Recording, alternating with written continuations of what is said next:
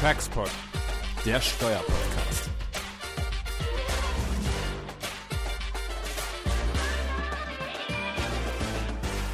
Ja, herzlich willkommen hier zu einer weiteren Folge, eine Vorweihnachtsfolge unseres Taxpods.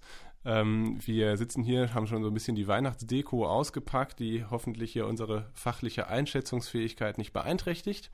Und ähm, wir wollen uns in dieser Folge nicht beschäftigen mit der äh, ATAT-Umsetzungsreform, erstaunlicherweise, sondern wir wollen uns beschäftigen mit dem BMF-Schreiben zu Paragraph 6 Absatz 3 ESTG, das am 20. November jüngst erneuert wurde.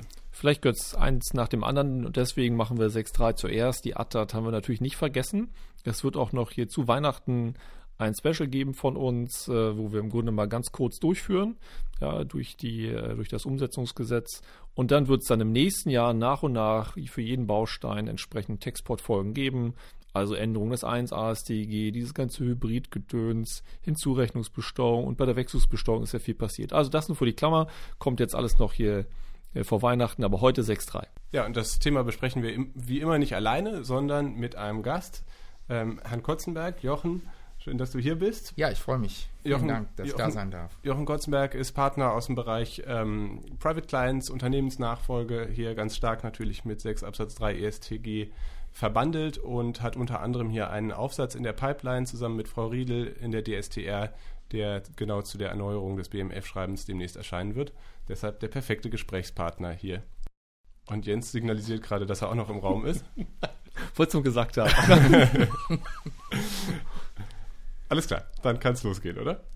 Genau. Starten wir einfach. Ähm, vielleicht auch ähm, am Ende können, glaube ich, viele das auch nachlesen, worüber wir jetzt hier jedenfalls im Großen und Ganzen sprechen wollen.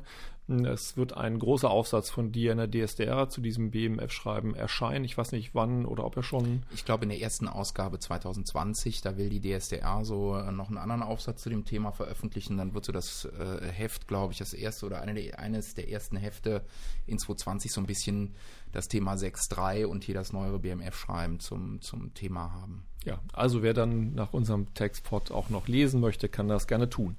Es gibt, glaube ich, in dem BMF-Schreiben so ein paar Themen, über die wir gerne mit dir sprechen wollen.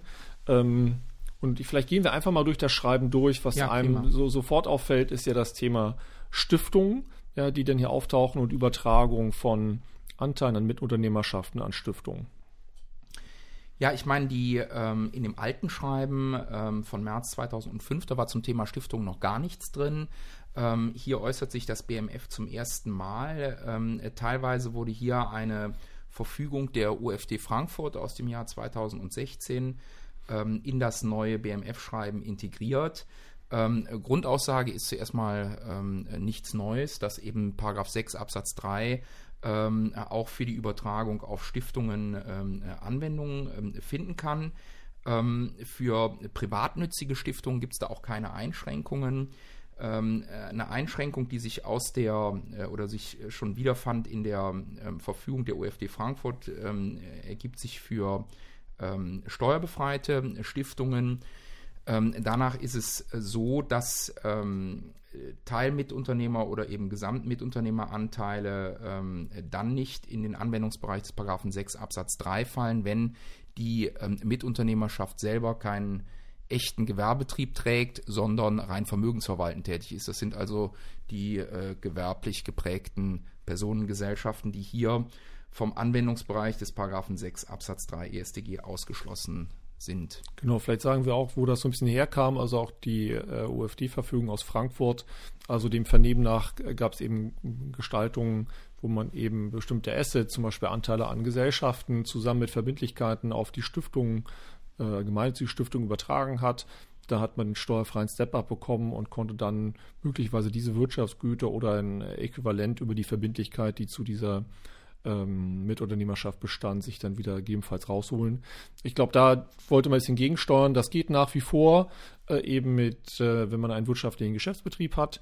Und ähm, ja, man stellt sich aber natürlich die Frage, Jochen, kann ich jetzt irgendwie keine anderen äh, Wirtschaftsgüter mehr auf äh, genau. gemeinnützige Stiftung übertragen oder geht das schon noch? Ja, genau. Also das müsste noch gehen. Äh, selbst wenn ich hier äh, aus der gewerblich geprägten Personengesellschaft heraus dann ähm, äh, nicht mehr den Paragraphen 6 äh, Absatz 3 ESDG zur Anwendung äh, bringen kann, dann müsste aber ähm, weiterhin Paragraph 6 Absatz 1 Nummer 4 Satz 4 ähm, äh, als privilegierte Entnahme dann bei der äh, Betriebsaufgabe als äh, Totalentnahme zur Anwendung kommen, wenn ich eben auf eine steuerbefreite Stiftung übertrage, ähm, sodass es dann eigentlich äh, trotzdem weiter bei einer Buchwertfortführung bleibt. Ich also jetzt keine äh, keine Aufdeckung, ähm, keine steuerpflichtige Aufdeckung stiller Reserven ähm, habe.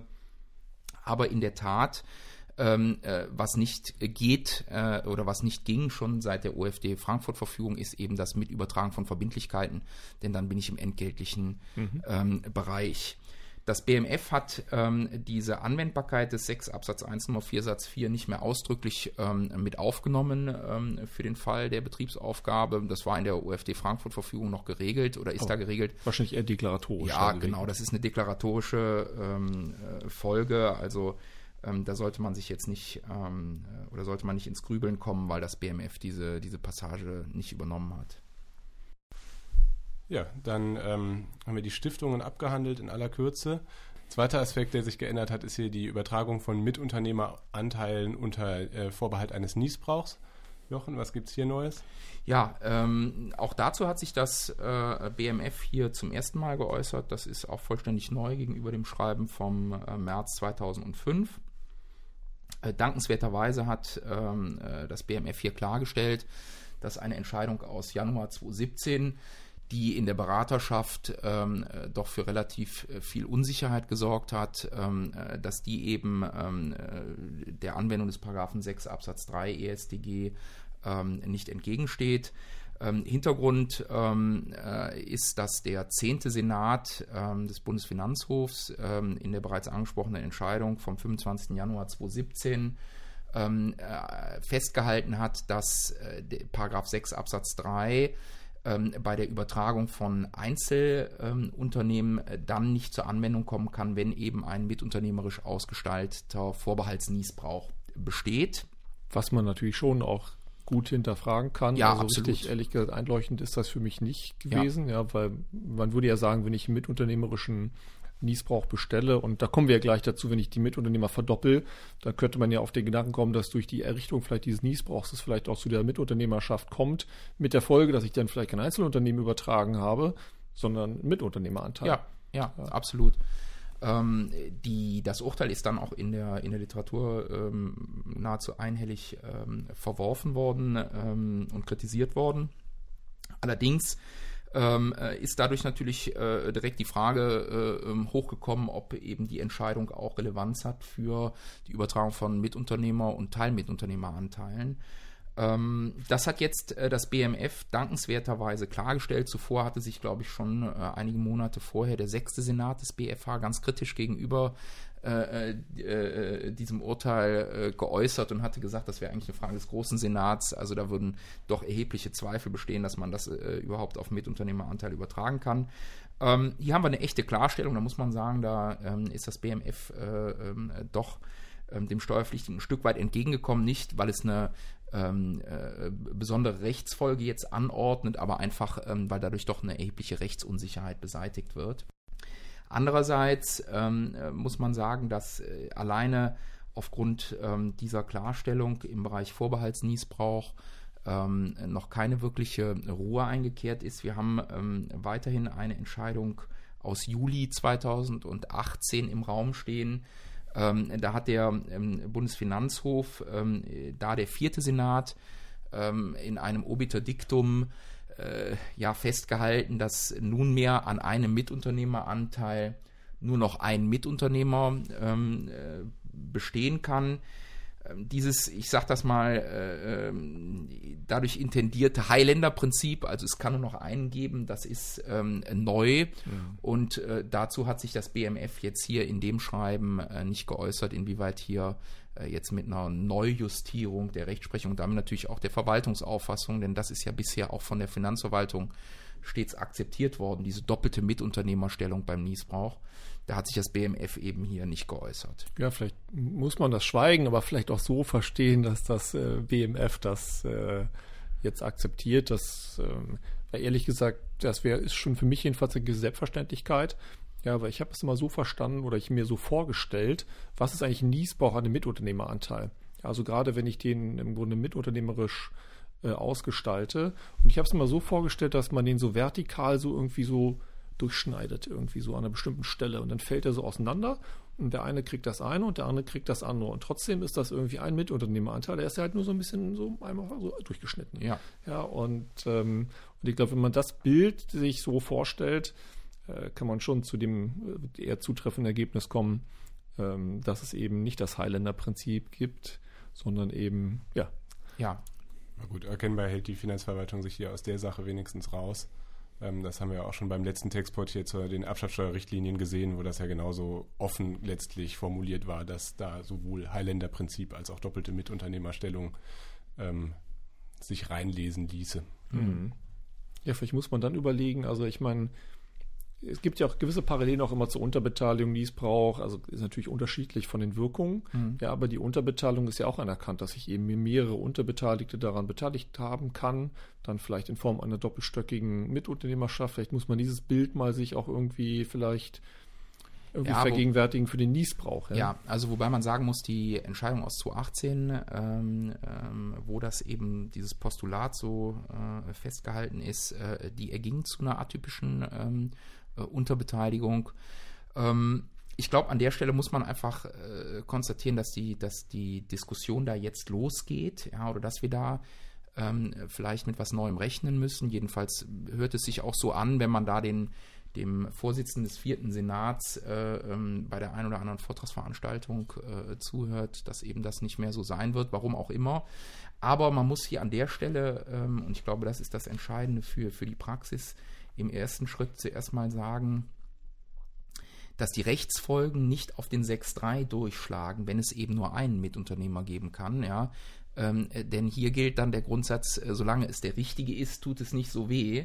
Ähm, und da hat eben der BFH in dem 2018er äh, Urteil auch äh, festgehalten, dass ähm, äh, im Grundsatz davon auszugehen ist, dass der Empfänger des Mitunternehmeranteils dann auch Mitunternehmer wird. Ja, mhm. das ist ganz existenziell für die Anwendbarkeit der Steuerbefreiung für Klar. Betriebsvermögen 13a, 13b, ja, die eben den Übergang von Betriebsvermögen voraussetzen. Und dann muss man sich, je nachdem, wie sich da die, die Diskussion entwickeln wird, ja, wie die Finanzverwaltung damit umgeht, dann muss man sich mal die Frage stellen, naja, wie sind eigentlich dann die Fälle zu behandeln, in denen zuvor ja, zwei Mitunternehmer an dem einen Niesbrauch oder äh, zwei Mitunternehmer vorhanden waren, ein Niesbraucher als Mitunternehmer und der Besteller als ähm, Mitunternehmer, wie sind die eigentlich dann zukünftig zu behandeln? Dann würde ja der mitunternehmerisch ausgestaltete Niesbrauch zu einem Ertragsniesbrauch werden. Ja, aber auch da ähm, ähm, muss man, glaube ich, auf den, äh, so auf den ersten Blick sagen, dass die, die Rechtsfolgen, je nachdem, wie das Niesbrauchsrecht dann ausgestaltet ist, gar nicht so gravierend sind. Mhm. Ja, ja gut, ähm, aber am Ende werden wir das beobachten und hier alle abgedatet halten und ähm, ja, können, glaube ich, zum nächsten Punkt kommen. Und auf den Punkt hat mein lieber Götz, glaube ich, jetzt seit fast knapp 20 Textport-Folgen gewartet. Ach, ja. Nämlich jetzt kommt, kommen wir zum Gesamtplan. Das hat was damit zu tun, wie sieht eigentlich so ein Mitunternehmeranteil aus, was sind wesentliche Betriebsgrundlagen, äh, Begriff Betriebsdarstellung. Da wirst du uns gleich was zu sagen, Jochen. Aber das Ganze läuft unter dem Stichwort Gesamtplan. Götz hat zum Gesamtplan promoviert und deswegen ist das die Stunde der Wahrheit. Ja, trotzdem lasse ich natürlich sehr gerne dir, Jochen, den Vortritt. Aber nein, wir können das ja hier in Ruhe besprechen. Letztlich ähm, vollzieht die ähm, Finanzverwaltung hier ja nur nach, was die Rechtsprechung bereits vorgezeichnet hat. Genau. Da gibt es genau. ja auch keine großen Experimente im, im, im Wesentlichen. Genau, es geht immer darum, ähm, welche wesentlichen Betriebsgrundlagen müssen mit übertragen werden bei einer unentgeltlichen Betriebsübertragung im Sinne von 6 Absatz 3. Das gleiche Thema haben wir aber natürlich auch bei 20 und bei 24 Umwandlungssteuergesetz. Welche wesentlichen Betriebsgrundlagen müssen mit eingebracht werden? Und dann kommt es immer darauf an, und das ist der eigentliche Anwendungsbereich hier dieses Gesamtplans in der Situation, ist es eigentlich schädlich, wenn im Vorfeld der jeweiligen Maßnahme, also hier im Vorfeld der unentgeltlichen Betriebsübertragung, wesentliche Betriebsgrundlagen im Rahmen eines Gesamtplans vorab ausgegliedert worden sind. Entweder nach 6 Absatz 5 ESTG zu Buchwerten in ein anderes Betriebsvermögen oder eben entnommen worden sind unter Aufdeckung stiller Reserven oder aber auch veräußert worden sind unter Aufdeckung stiller Reserven. Genau. Und dann die Folgefrage, was passiert eigentlich, wenn solche wesentlichen Betriebsgrundlagen eben nicht im Vorfeld ausgegliedert werden, sondern taggleich, also im selben Moment der in Rede stehenden Maßnahme? Genau. Vielleicht willst du loslegen. Ja, ähm, also vielleicht mal, mal grundsätzlich, du hast es schon angesprochen, ähm, der erste Prüfungspunkt äh, ist immer die Frage, bin ich im Bereich der wesentlichen Betriebsgrundlagen oder nicht? Ja, wenn ich eben keine wesentlichen Betriebsgrundlagen habe, ähm, äh, dann bin ich auch nicht in dem Problembereich. Bei den wesentlichen Betriebsgrundlagen, da war es eben bisher so, ähm, dass die Finanzverwaltung in dem BMF-Schreiben aus 2005 die äh, BFH-Rechtsprechung zum Gesamtplangedanken äh, entwickelt äh, für oder im Zusammenhang mit den Vorschriften 1634 auf den Paragraphen 6.3 ausgedehnt hat. Ähm, das hat sie jetzt äh, aufgegeben. Ja, äh, Hintergrund, ähm, du hattest es gesagt, sind die Entscheidungen ähm, des BFH in den letzten Jahren. 2012 war so die erste und eigentlich weitreichendste Entscheidung. Dann kam noch eine in 2014 und in 2016 dazu, wo eigentlich klar war, dass dieser Gesamtplangedanke jetzt äh, ähm, sich dem Ende neigt. Genau, dass das Thema durch ist, zumindest für 6.3. Ich glaube, die Finanzverwaltung hatte zwischenzeitlich mal in 2013 da nicht Anwendungserlass ähm, rausgegeben, aber das hatte sich dann auch schon 2014 und spätestens 2016 durch die Entscheidungen dann überholt. Ähm, vom Grundgedanken her ist es so, wir hatten ja vorher durch diesen äh, Gesamtplangedanken äh, eine zeitraumbezogene Betrachtung. Das ist jetzt eben vorbei. Wir haben jetzt ein äh, Stichtagsprinzip, eine zeitpunktbezogene Betrachtung. Und ich muss eben auf den Zeitpunkt schauen, äh, gehen alle wesentlichen Betriebsgrundlagen mit über. Das hat die Finanzverwaltung zuerst mal festgehalten, dass das weiterhin gilt, dieser Grundsatz. Ja, ich muss also im Zeitpunkt der Übertragung alle wesentlichen Betriebsgrundlagen mit übertragen. Ja, aber und dann an der Stelle wird eben, ich sag's mal etwas überspitzt, der Paragraph 6.3 äh, etwas zur äh, ja, dummen Steuer. Denn ähm, äh, ich oder jetzt die Finanzverwaltung sagt eben explizit, dass die vorherige Entnahme, die vorherige Ausgliederung, das sogenannte Ausgliederungsmodell, dass das eben alles Möglichkeiten sind, ja, um eben die Aufdeckung stiller Reserven äh, zu verhindern. Das heißt, äh, um es ganz einfach auszudrücken, wenn ich einen Tag vorher ähm, die wesentliche Betriebsgrundlage in ein anderes Betriebsvermögen überführe nach 6.5 buchwertneutral oder eben, was ja auch in, im Bereich der, der vorweggenommenen Erbfolge häufige Gestaltungen sind, eben einen Tag vorher die werthaltige Immobilie veräußere und sie zu Geld mache äh, dann ist mir äh, die Anwendung des 6 Absatz 3 ESDG für die nachgelagerte Übertragung eben nicht mehr genommen. Jedenfalls ja. im Grundsatz. Wir kommen ja gleich dazu, wenn der Betrieb dann als zerschlagen gilt, gilt das nicht, aber im Grundsatz. Ja, ganz genau. Genau, ganz aber die, genau. die Rechtsprechung geht ja unter BMF-Schreiben, jetzt geht ja sogar noch darüber hinaus, nämlich im Sonderfall von einer Vorab-Ausgliederung oder beziehungsweise einer Ausgliederung insgesamt nach 6.5 zu Buchwerten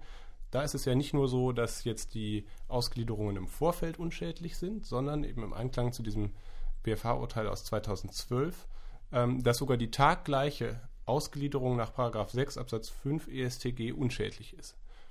Das hatte, das, das hatte der BFH damals ja begründet, indem er sagte, ja, das sind ja zwei gleichrangige Normbefehle letztlich, die nebeneinander stehen und in dieser Situation muss hier eine Ausnahme gelten, dass also auch die, die zeitgleiche Ausgliederung nach 6.5 nicht dazu führt, dass der Betrieb so eingeschränkt wird, dass er nicht mehr nach 6.3 übertragen werden kann. Ja, ganz genau. Äh, Im Grunde genommen, und das äh, erkennt die Finanzverwaltung in dem Schreiben auch ausdrücklich an, ähm, äh, ist jetzt klargestellt, dass eben 6.3 äh, so wie 6.5 auch Normen, ich glaube, die Finanzverwaltung benutzt das Wort Umstrukturierungsrecht sind, also Normen, die ähm, die buchwertneutrale Umstrukturierung von Wirtschaftsgütern oder eben ähm, Mitunternehmeranteilen ermöglichen müssen. Und da ist es dann, meine ich, auch nur äh, sachgerecht, wenn auch taggleiche Umstrukturierungsvorgänge ähm, äh, buchwertneutral möglich sein müssen. Ist aber, glaube ich, wichtig zu sehen, dass das nicht für Entnahmen und Veräußerungen gilt. Die muss man eben nach wie vor aufs Vorfeld platzieren letztlich. Wenn die taggleich sind, dann bleibt es dabei, dass das der der Buchwertfortführung schädlich ist. Und ich glaube, das ist sehr wichtig, gerade für diese verunglückten Fälle. Also wenn man Ganz hier genau. was übersehen hat, dann ist man eben nach wie vor mit einem, mit einem Fuß in der Schlinge drin. Ähm, das wäre natürlich anders, wenn man auch bei Entnahmen und Veräußerungen und reinen Zurückbehaltungen die taggleiche, die, die taggleiche Situation auch als unschädlich ansehe, dann hätte man da kein Problem mehr. Aber Ja. das ist nicht so. Im Moment ist das noch nicht so. Ich glaube, hier an der Stelle kann man auch wieder sagen, dass die Diskussion ähm, noch nicht zu Ende ist. Ähm, das BMF äh, sieht das genau äh, so, wie du es geschildert hast ähm, und äh, äh, rekurriert da auf eine Entscheidung äh, des BFH, des ersten äh, Senats, des BFH aus 2017, die zum Anwendungsbereich des Paragraphen 20 Umwandlungssteuergesetz ergangen ist. Ähm, da bin ich mal gespannt. Wir haben jetzt aus dem vergangenen Jahr, meine ich, eine Entscheidung des FG Düsseldorf ähm, im Revisionsverfahren, wo genau die Frage der taggleichen Veräußerung ähm, äh, im, im Streit steht. Ähm, und da ist die Revision anhängig. Das heißt also, der BFH wird sich an der Stelle ähm, äh, auch nochmal äußern müssen, ja, denn dann, die Entscheidungsgründe sind da tragend. Ähm, äh, ob also auch hier dann wiederum entgegen der jetzt neuen Auffassung des BMF die taggleiche Veräußerung ähm, wirklich schädlich ist. Wer- Was interessant, taggleich ist dann wirklich taggleich, so offensichtlich. Ja, das ist komisch. Also ich kann nicht mit logischen Sekunden an einem Tag das steuern, weil Tag wäre Tag. Aber wenn wir am 31.12. 24 Uhr und dann der Verkauf und am 1.1. 0 Uhr, das wäre dann nicht taggleich, richtig? Ja, also zumindest äh, äh, liest sich so das BMF schreiben. Ja, also das äh, geht explizit auf taggleiche Entnahmen und Veräußerungen ein und äh, Was aber natürlich albern ist. Aber ich glaube, das Risiko willst du nicht eingehen für einen Tag. Nee.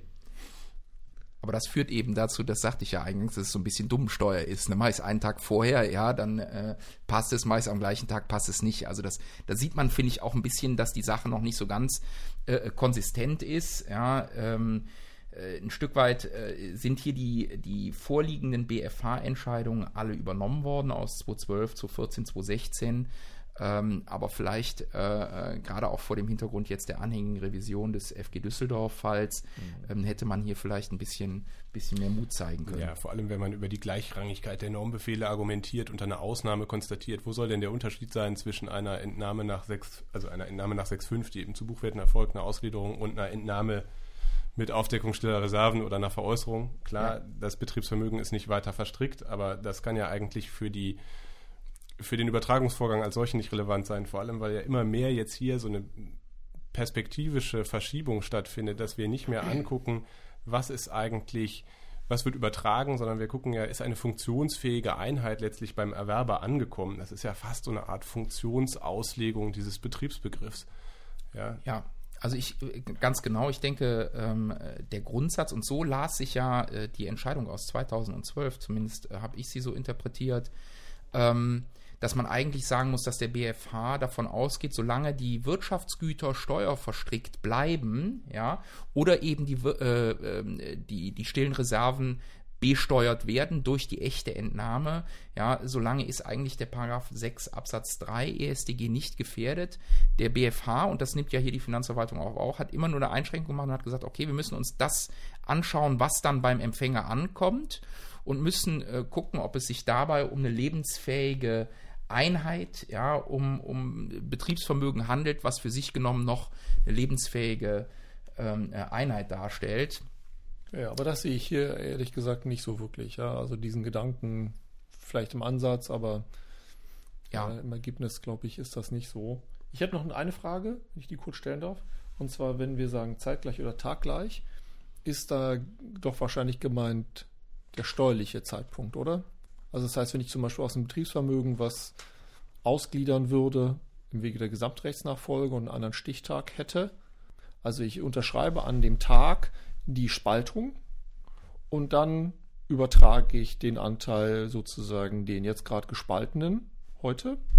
Ja, und der wird ja auch zivilrechtlich erst dann wirksam später mit der Eintragung. Ja, den übertrage ich jetzt auf den im Rahmen der Nachfolge. Jetzt ist die Frage, habe ich das jetzt versenkt oder nicht? Habe die Spaltung natürlich mit Rückbeziehung gemacht, steuerlich, Mhm, genau. klar. Zivilrechtlich wird sie wirksam erst später. So, was ist jetzt? Welcher Tag ist jetzt relevant? Der steuerliche, der tatsächliche, der zivilrechtliche? Es ist, ist jetzt nicht explizit behandelt in dem, in dem BMF-Schreiben, ja, aber ich meine, es kann hier nur äh, auf den steuerlichen Übertragungsstichtag ankommen. Ja, das ist mal eine klare Aussage. Ja. aber ist ganz klar nicht explizit drin im, im Schreiben. Also Jochen, dann bleibt eigentlich nur noch eine Frage offen. Wann ist jetzt hier ein Fall der Betriebszerschlagung gegeben? Und ist das nicht eigentlich was, was sich irgendwie so ein bisschen logisch ausschließt? Ja, irgendwie, ich gebe wesentliche Betriebsgrundlagen weg, ja, dann bleibt irgendwas übrig. Tja, ist das, ich bin nicht auf dem Weg zur Zerschlagung, bin ich dann schon zerschlagen? Wann liegt das eigentlich vor? Genau, also das ist, äh, ist auch so ein bisschen die, die große Unbekannte. Ähm, da ist das BMF äh, genauso abstrakt wie vorher äh, in den Urteilen der Bundesfinanzhof. Ja, ähm, äh, wann habe ich eben eine wirtschaftlich oder wann habe ich eine funktionsfähige betriebliche Einheit? Ich habe schon gesagt, dann gilt immer so der Begriff der Lebensfähigkeit. Ja, wann ist Lebensfähigkeit gegeben? Ähm, ich glaube, dass das am Ende des Tages nicht so problematisch sein wird. Auch hier ähm, äh, kann man sich vielleicht ein bisschen an den, an den äh, Ausführungen des äh, BFH in dem Urteil aus 2012 orientieren. Denn da hat der BFH im Grunde genommen festgehalten, dass bei Wirtschaftsgütern, die ähm, dem Betrieb überlassen werden, ja, dass äh, es eigentlich zeigt, wenn die zurückbehalten werden können mhm. und trotzdem ähm, äh, die betriebliche Einheit weiter ja, äh, funktioniert im, im, im, funktionalen Sinne, wenn also weiter der Betrieb aufrechterhalten werden kann, dann kann das eigentlich ähm, dieser Zurückbehalt niemals ähm, äh, äh, der, der Lebensfähigkeit der, äh, der Einheit entgegenstehen. Und wenn man sich das vergegenwärtigt, dann heißt das in meinen Augen eigentlich, solange ich wesentliche Betriebsgrundlagen ja, weiterhin an den Betrieb überlasse und sie zurückbehalte, dann kommt es auf keinen Fall auf die, auf die Menge oder auf die, die, die, die Vielfalt der Betriebsgrundlagen an, die zurückbehalten werden. Ja, Was, also, ist ja. aber natürlich trotzdem komisch. Also wenn, ja. man, wenn man am Ende des Tages irgendwie 99 Prozent aller Betriebsgrundlagen ausgliedert und irgendwie nur noch eine Sache überträgt und dann äh, und hinterher alles dann nur noch zur Nutzung überlässt, also faktisch so eine Art Verpachtung hat, ja, und dann aber sagt, naja, das ist hier aber keine Einzelwirtschaftsgutübertragung, sondern das ist eine Betriebsübertragung gewesen. Also irgendwo muss die Grenze ja schon zu ja, ziehen sein. Ganz genau. Da, da wird, wird in Zukunft, ähm, äh, ähm, sage ich mal, die Musik spielen, ja. Ähm, weil sich jetzt, ich, ich sag's mal, unter Asset Protection Gesichtspunkten natürlich die Frage aufdrängt, kann ich nicht möglichst viel zurückbehalten? Ja ähm, äh, um, um, um dann eben einen, einen, geringen, äh, geringen Übertragungsanteil zu haben. Aber wie gesagt, die, die Ausführungen sind da sehr abstrakt, wenn man sich an den, an den, äh, äh am Wortlaut des, des Urteils aus 2012 orientiert, dann muss man eigentlich sagen, dann sind diese doch sehr weitreichenden äh, Zurückbehaltungen sind, sind eigentlich unschädlich. Ja. Ich hatte auch das Gefühl, dass hier nur so eine Extremform eigentlich ausgeschlossen werden soll. Dieses Wort Betriebszerschlagung, das zeigt ja auch schon, was dahinter steht. Mhm. Aber eben der weitreichende Zurückbehalt weiter möglich sein soll. Ja. Okay. Ja. Super. Dann weiter zum Thema, was passiert eigentlich mit Sonderbetriebsvermögen? Muss das mit übertragen werden? Ja, das steht schon mal fest. Aber wie viel davon? Überquotale, unterquotale Übertragungen bei 6 Absatz 3. Genau, da gibt es auch Neues, Jochen. Genau, da gibt es auch ein bisschen was Neues. Ähm, zunächst mal haben wir ähm, auch das positiv aus Sicht des Steuerpflichtigen einen Wechsel in der Frage, wie ich ähm, äh, beurteile, ob eine unterquotale oder überquotale Übertragung vorliegt. Bisher war es so, ähm, dass das äh, äh angelehnt an äh, die Vorschrift des Paragraphen 39 ähm, der Abgabenordnung ähm, wirklich quotal betrachtet ähm, wurde. Ähm, das heißt, wenn ich als Beispiel zwei Wirtschaftsgüter ähm, im Sonderbetriebsvermögen hatte, die als wesentliche Betriebsgrundlage ähm, äh, einzuordnen waren, dann musste ich quotal äh, jeweils einen Anteil an beiden Wirtschaftsgütern des Sonderbetriebsvermögens übertragen, um eben eine quotale Übertragung äh, zu haben. Das hat das BMF jetzt auch äh, äh, auf Grundlage der Rechtsprechung des BFH aufgegeben und schwenkt jetzt zu einer rein wertmäßigen, wertmäßigen Betrachtung.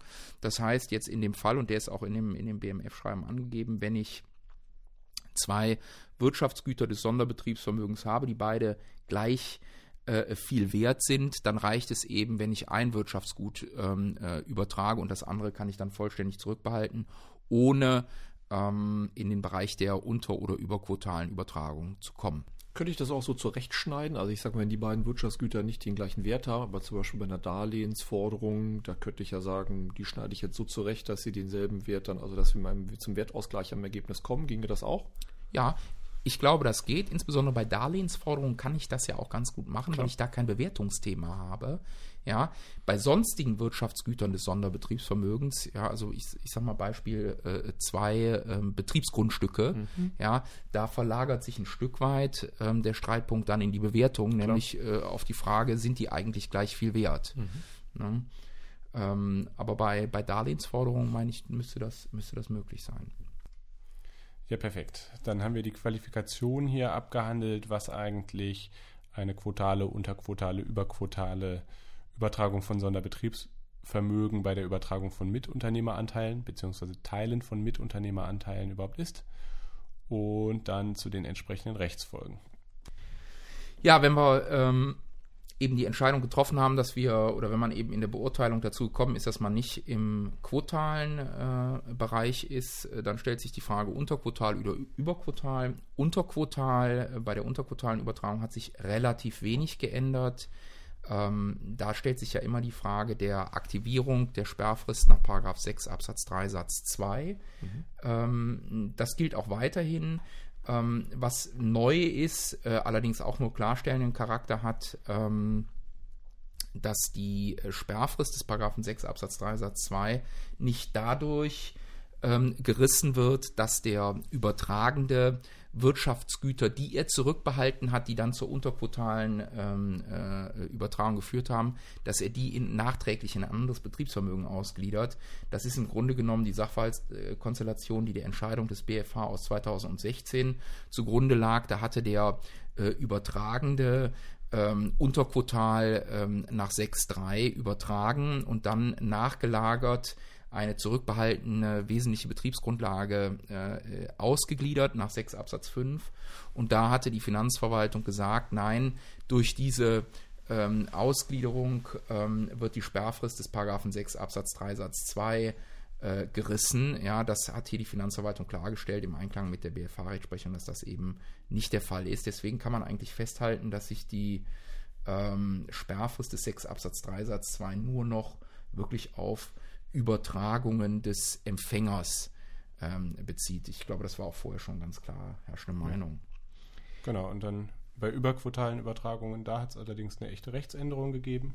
Genau, bei den überquotalen Übertragungen war es ja bisher so, ähm, dass wir immer dieses Zusammenspiel aus 6 Absatz 3 ESDG für den quotalen und 6 Absatz 5 ESDG für den überquotalen Teil hatten, mit der Folge, dass im Hinblick auf den überquotal äh, übertragenen Anteil am Sonderbetriebsvermögen auch immer die Sperrfristen des 6 Absatz 5 ähm, aktiviert wurden. Das äh, ist dann manchmal daneben gegangen, in Anführungsstrichen, weil dann eben der Sperrfristverstoß zur Besteuerung geführt hat.